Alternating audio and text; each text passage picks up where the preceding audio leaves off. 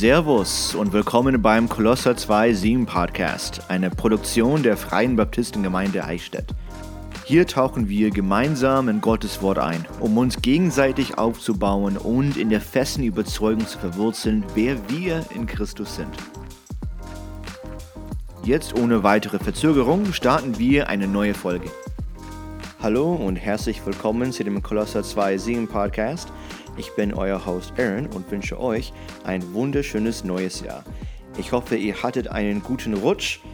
Ich war mit Freunden unterwegs oder nicht unterwegs. Ich hatte Freunde bei mir zu Hause und es war ein, ein Haufen Spaß mit viel Essen, viel Lachen und ein paar Spiele.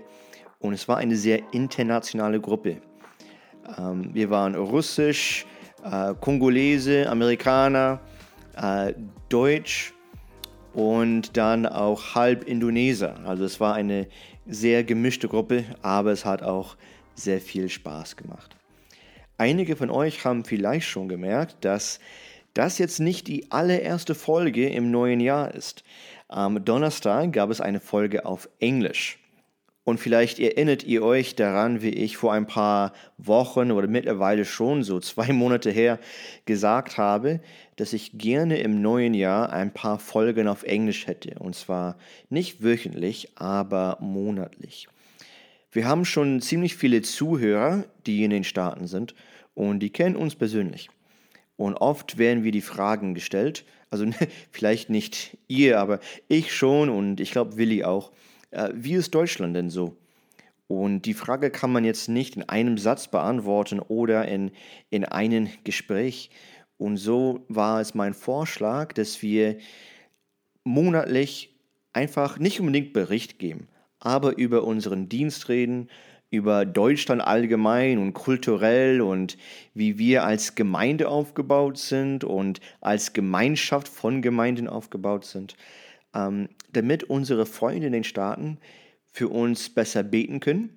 Und das ist dann auch dieser Hauptgedanke, dass unsere Freunde in den Staaten äh, diese englische Podcast-Folgen jeden Monat dann auch teilen können. Damit mehr Leute von uns erfahren, damit mehr Leute für uns beten können. Und natürlich wäre es doch schön, wenn irgendein Zuhörer da draußen irgendwo in den Staaten uns hört und eine, eine Liebe und eine Berufung für Deutschland bekommt. Das wäre etwas Wunderschönes. Das war Donnerstag. Am Freitag war ich bei einem Basketballturnier. Wenn ihr mich heute früh in der Gemeinde gesehen habt, vielleicht habt ihr gesehen, wie ich wie ein alter Mann rumgelaufen bin und vielleicht ganz langsam von Stuhl aufgestanden bin, ähm, weil es tut alles weh. An meinem Wurfarm tut alles weh. Ich kann meinen rechten Arm und rechter Schulter nicht sehr hoch heben, weil es eben weh tut. Natürlich tun die Oberschenkeln weh und vor allem tut das weh, wenn ich dann die Treppe runterlaufe. Dieses Basketballturnier, das war vier Stunden lang und der Arschim hat mich überredet, an diesen Basketballturnier teilzunehmen. Nachdem wir vor ein paar Monaten, nachdem Deutschland den WM gewonnen hat, ähm, haben wir Basketball gespielt und es war, hat so viel Spaß gemacht. Dann hat der Aschim gesehen, dass es in Eichstätt bei dem Verein hier einen Turnier gibt und er meinte, da musst du unbedingt dran teilnehmen. Und ich muss sagen, ich, ich habe mich schon gefreut, wieder ein bisschen Basketball zu spielen, aber ich habe überlegt, ich habe, glaube ich, das letzte Mal vor 17 Jahren so richtig, richtig, richtig Basketball gespielt. Das ist schon eine sehr lange Zeit. Und so hat es sich auch angefühlt. Also ich war der, ich bin, ich bin für Basketball sowieso nicht sehr groß, das, das wisst ihr ja. Aber jetzt war ich auch noch alt und langsam. ähm, sogar bei den Warm-ups wurde ich ziemlich müde. Also meine Lungen sind nicht mehr das, wie, es mal, wie die mal waren. Ah, das tat schon richtig weh. Und in einer gewissen Art und Weise war schon etwas traurig. Also meine, meine Glory Days, meine, meine Karrierehöhepunkt, das ist eben schon lange, lange, lange vorbei. Und jetzt bin ich sogar teilweise älter als einige von den Trainern. Und ich musste daran an ein Vers denken.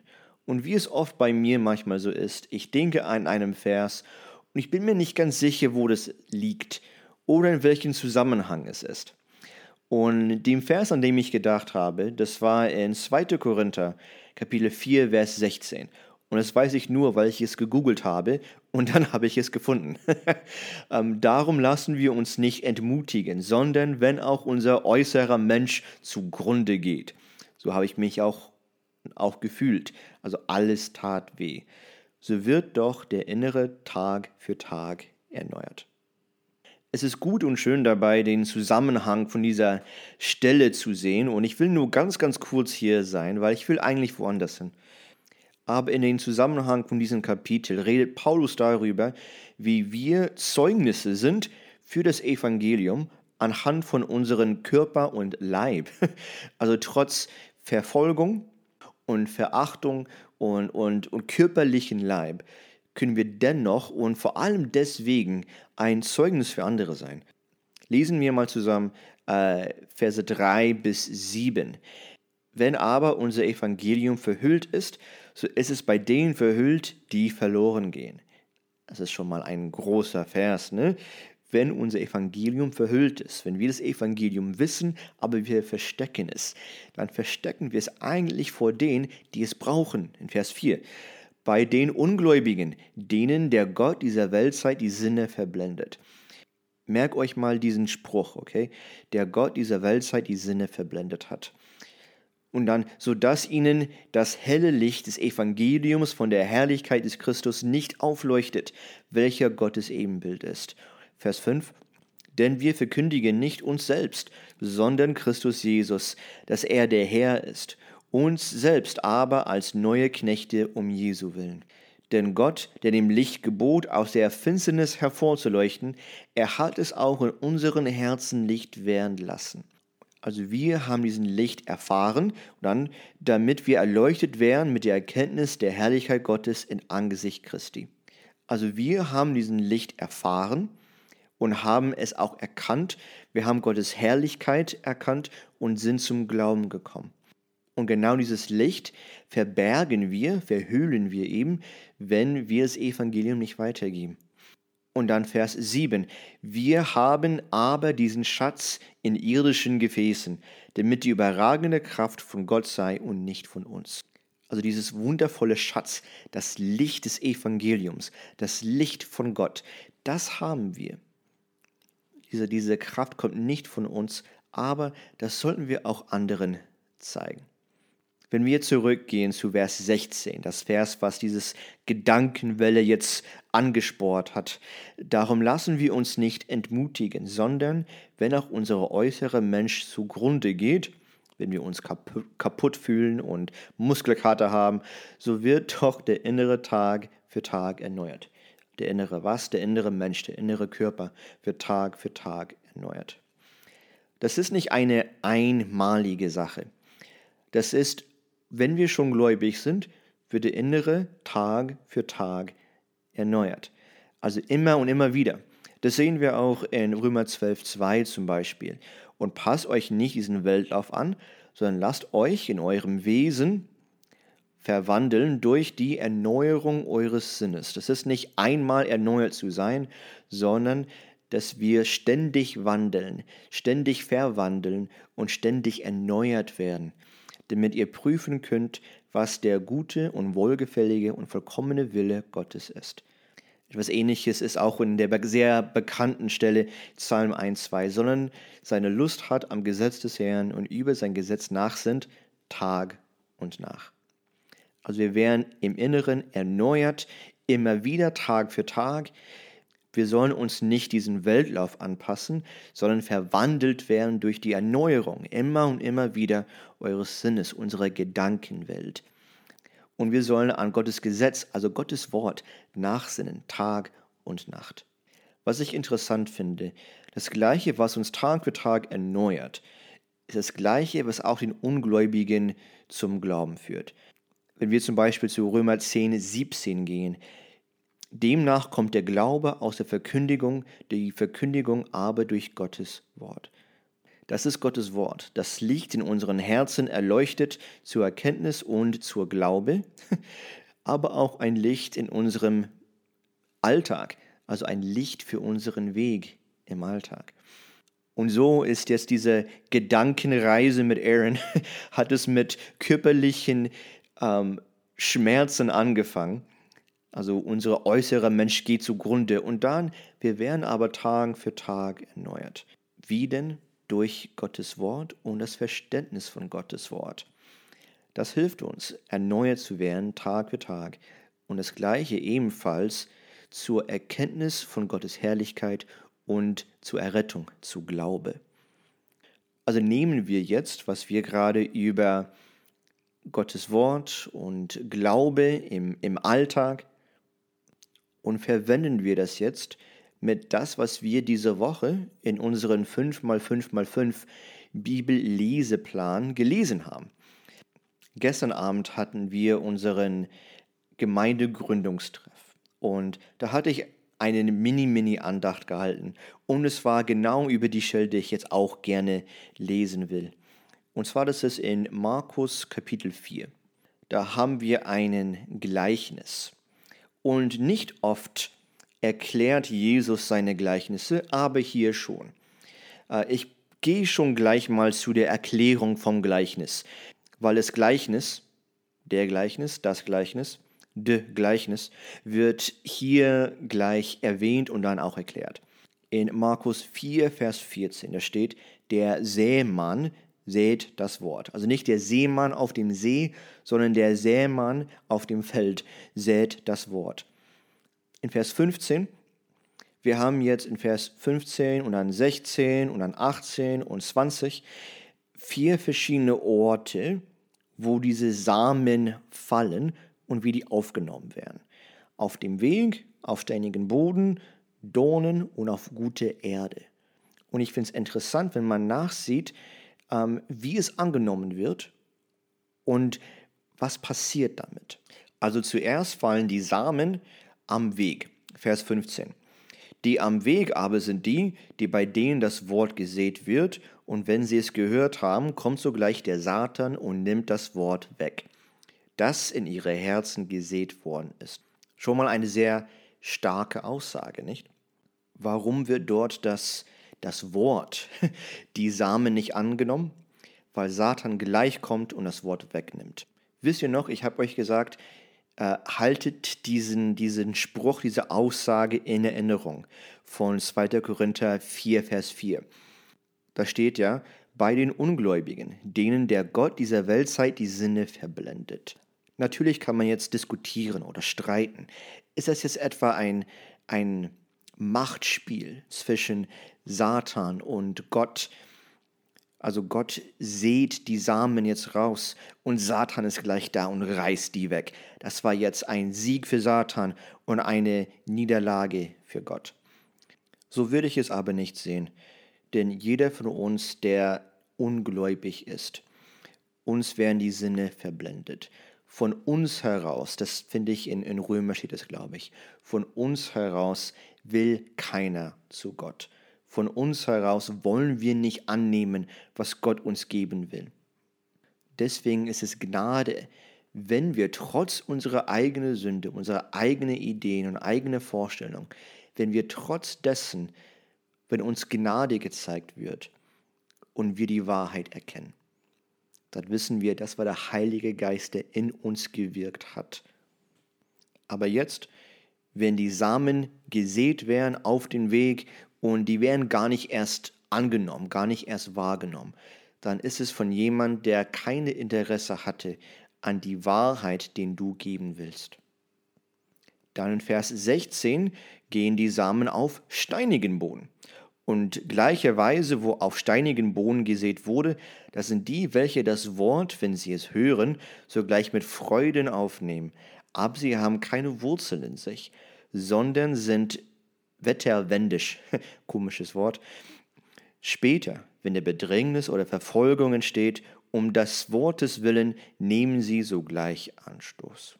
Also hier beim steinigen Boden freuen die sich. Sie nehmen die Samen oder das Wort auch auf. Auf dem Weg, da wurden die gar nicht erst aufgenommen.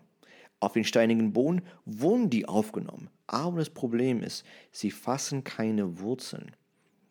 Das, was angenommen wurde, war, vielleicht war es trotzdem ernst gemeint, aber von Emotionen gefüllt und nicht unbedingt befestigt in Wahrheiten. Real und überzeugend, aber nicht überführend und verwurzelt. Es war also nicht verwurzelt und befestigt in dem, was Gottes Wort ist und in dem, wer Gott ist. Das, was mich jetzt Angst macht, ist, dass es kann sein, dass man nicht weiß, ob jemand, wenn er sagt, er ist bekehrt, er ist gläubig, ob das auch real ist oder nicht. Aber Beweise für einen echten, wahrhaftigen Glauben ist eben dann, wenn, wie es da steht, Bedrängnis oder Verfolgung kommt. Sobald es ungemütlich wird, wie reagierst du drauf? Und in diesem Beispiel, die wurden nicht verwurzelt und daher flogen sie weg. Dann kommen die Dornen in Vers 18. Und die, bei denen unter die Dornen gesät wurde, das sind solche, die das Wort hören, aber die Sorgen dieser Weltzeit und der Betrug des Reichtums und die Begierden nach anderen Dingen dringen ein und ersticken das Wort und es ist unfruchtbar. Hier wieder wurde es erstmal angenommen, aber was größer war als die Samen, als das Wort, waren die Umstände im Leben, die Sorgen und die Ängste, vielleicht verschiedene Lüste, Begierde, Reichtum, all das hat sich an ihn festgehalten. Das sind die Dornen und hat dafür gesorgt, dass keine Früchte kommen. Aber dann in Vers 20 haben wir gute Erdreich. Und die, bei denen auf das gute Erdreich gesät wurde, das sind solche, die das Wort hören und es aufnehmen und Frucht bringen. Der eine 30 fältig, der andere sechzigfältig, der dritte hundertfältig.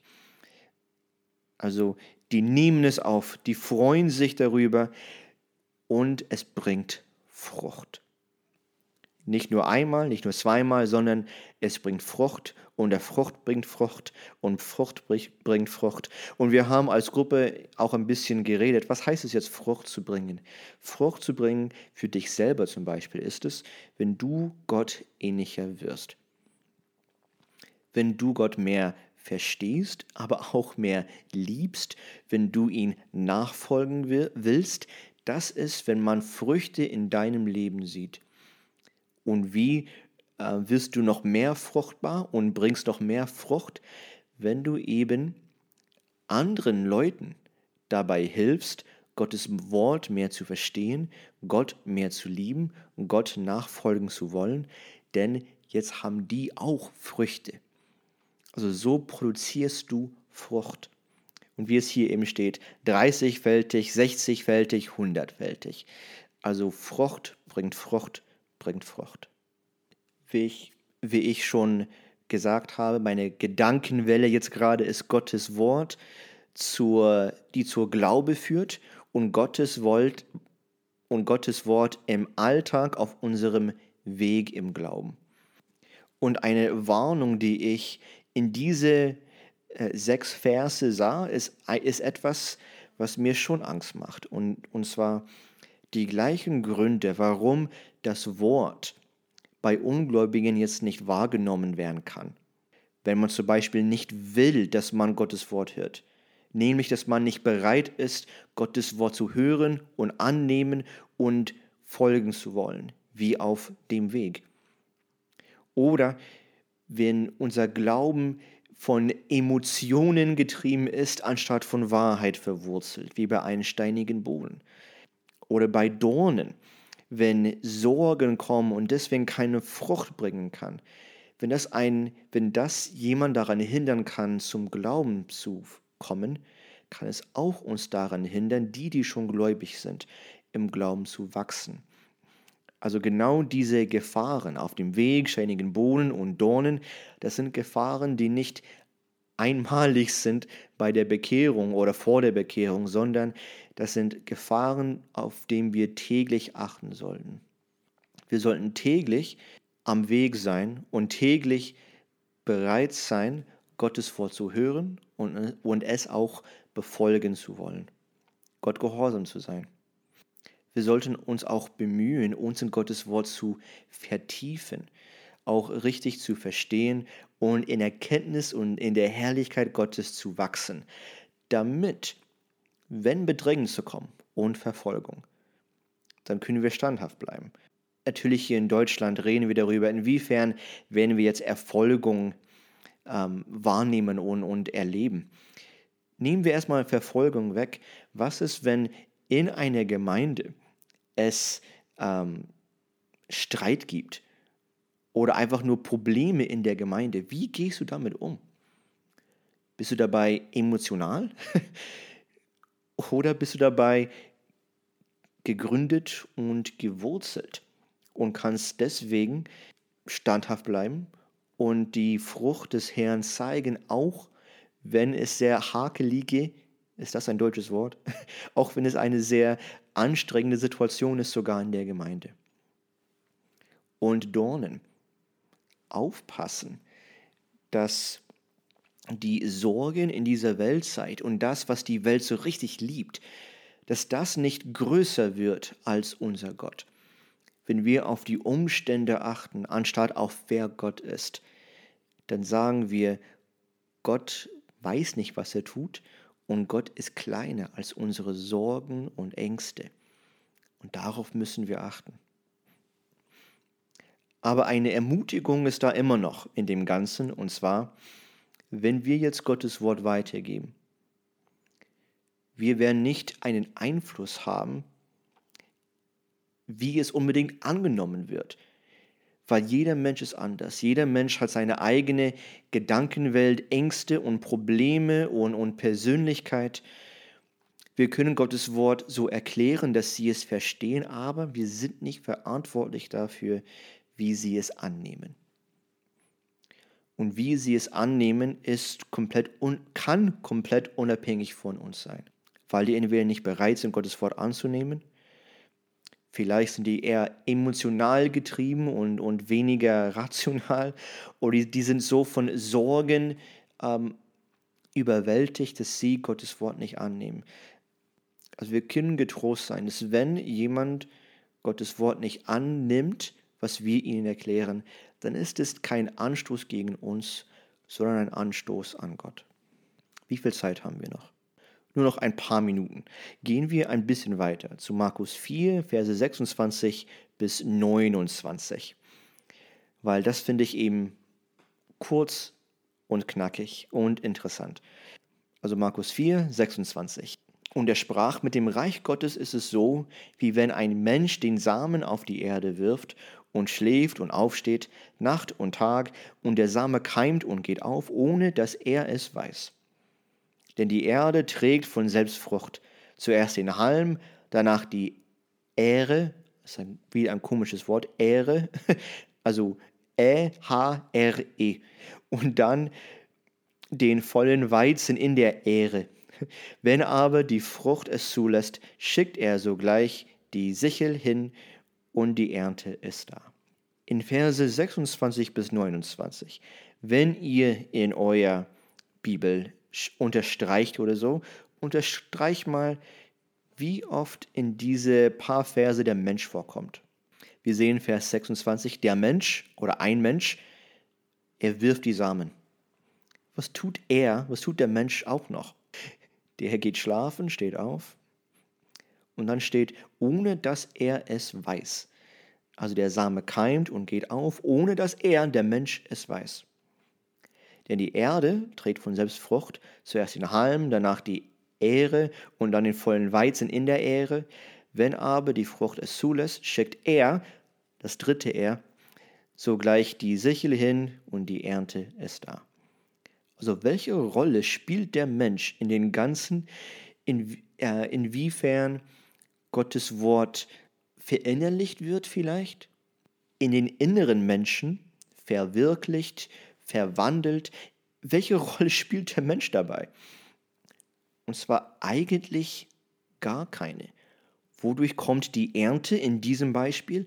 Eigentlich von selbst, von alleine. Und daher, was heißt es für uns? Zum einen heißt es, wenn wir Gottes Wort weitergeben, wissen wir nicht, ob wir gerade wie es in äh, 1. Korinther steht, in 1. Korinther, es ist zwei, glaube ich, oder drei mit äh, Paulus und Apollos. Wir wissen nicht, ob wir gerade den Samen pflanzen oder bewässern, aber es ist Gott, der dafür sorgt, dass es Früchte gibt. Deswegen sage ich nicht, dass wir Leute bekehren, sondern wir, wir sind Zeugnis und verkündigen Gottes Wort und Gott sorgt dafür, dass es auch festhält, Wurzeln schlägt, wächst und Früchte dadurch kommen. Das heißt aber auch, und das finde ich auch dann für, für mich persönlich und hoffentlich auch für euch sehr ermutigend. Und ich würde dafür zu, zu zwei Stellen gehen.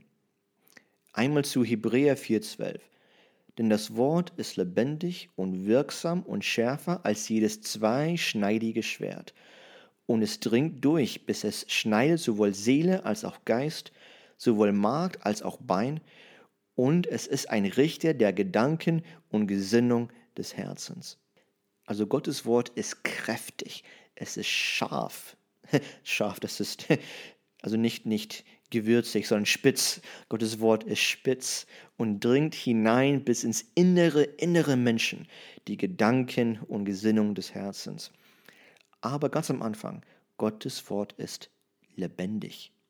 Vielleicht sind wir treu und lesen Gottes Wort, aber vielleicht verstehen wir nicht alles.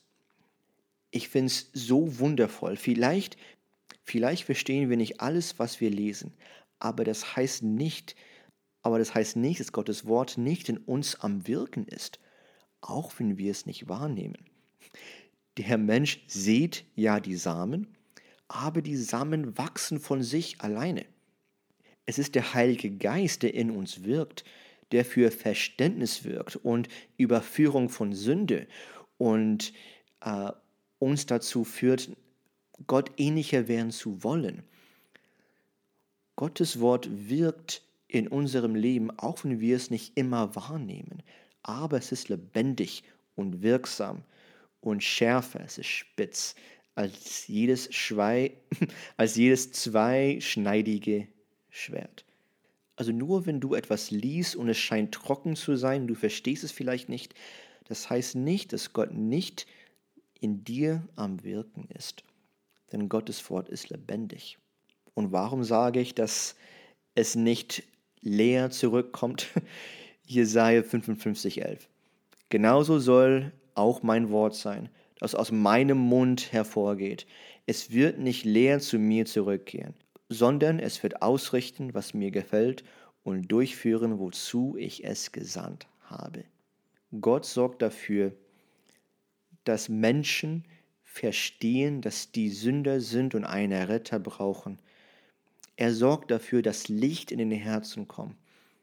Und er sorgt ebenfalls dafür, dass Gottes Wort in unseren Herzen festhält, Wurzeln schlägt und uns Tag für Tag erneuert.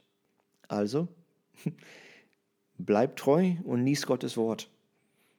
Und vertraue darin, dass es nie eine Verschwendung ist, Gottes Wort zu lesen. Auch wenn du vielleicht etwas brandneues jetzt nicht erfahren hast.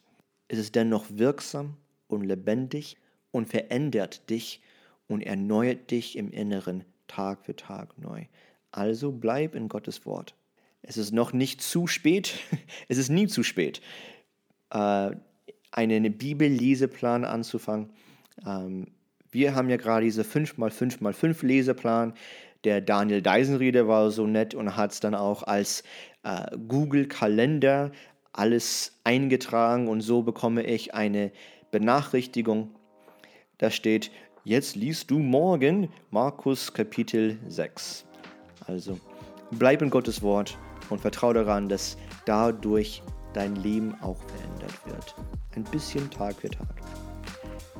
Bis zum nächsten Mal wünsche ich euch Gottes Segen, eine wunderschöne Woche und stay frosty, my friends.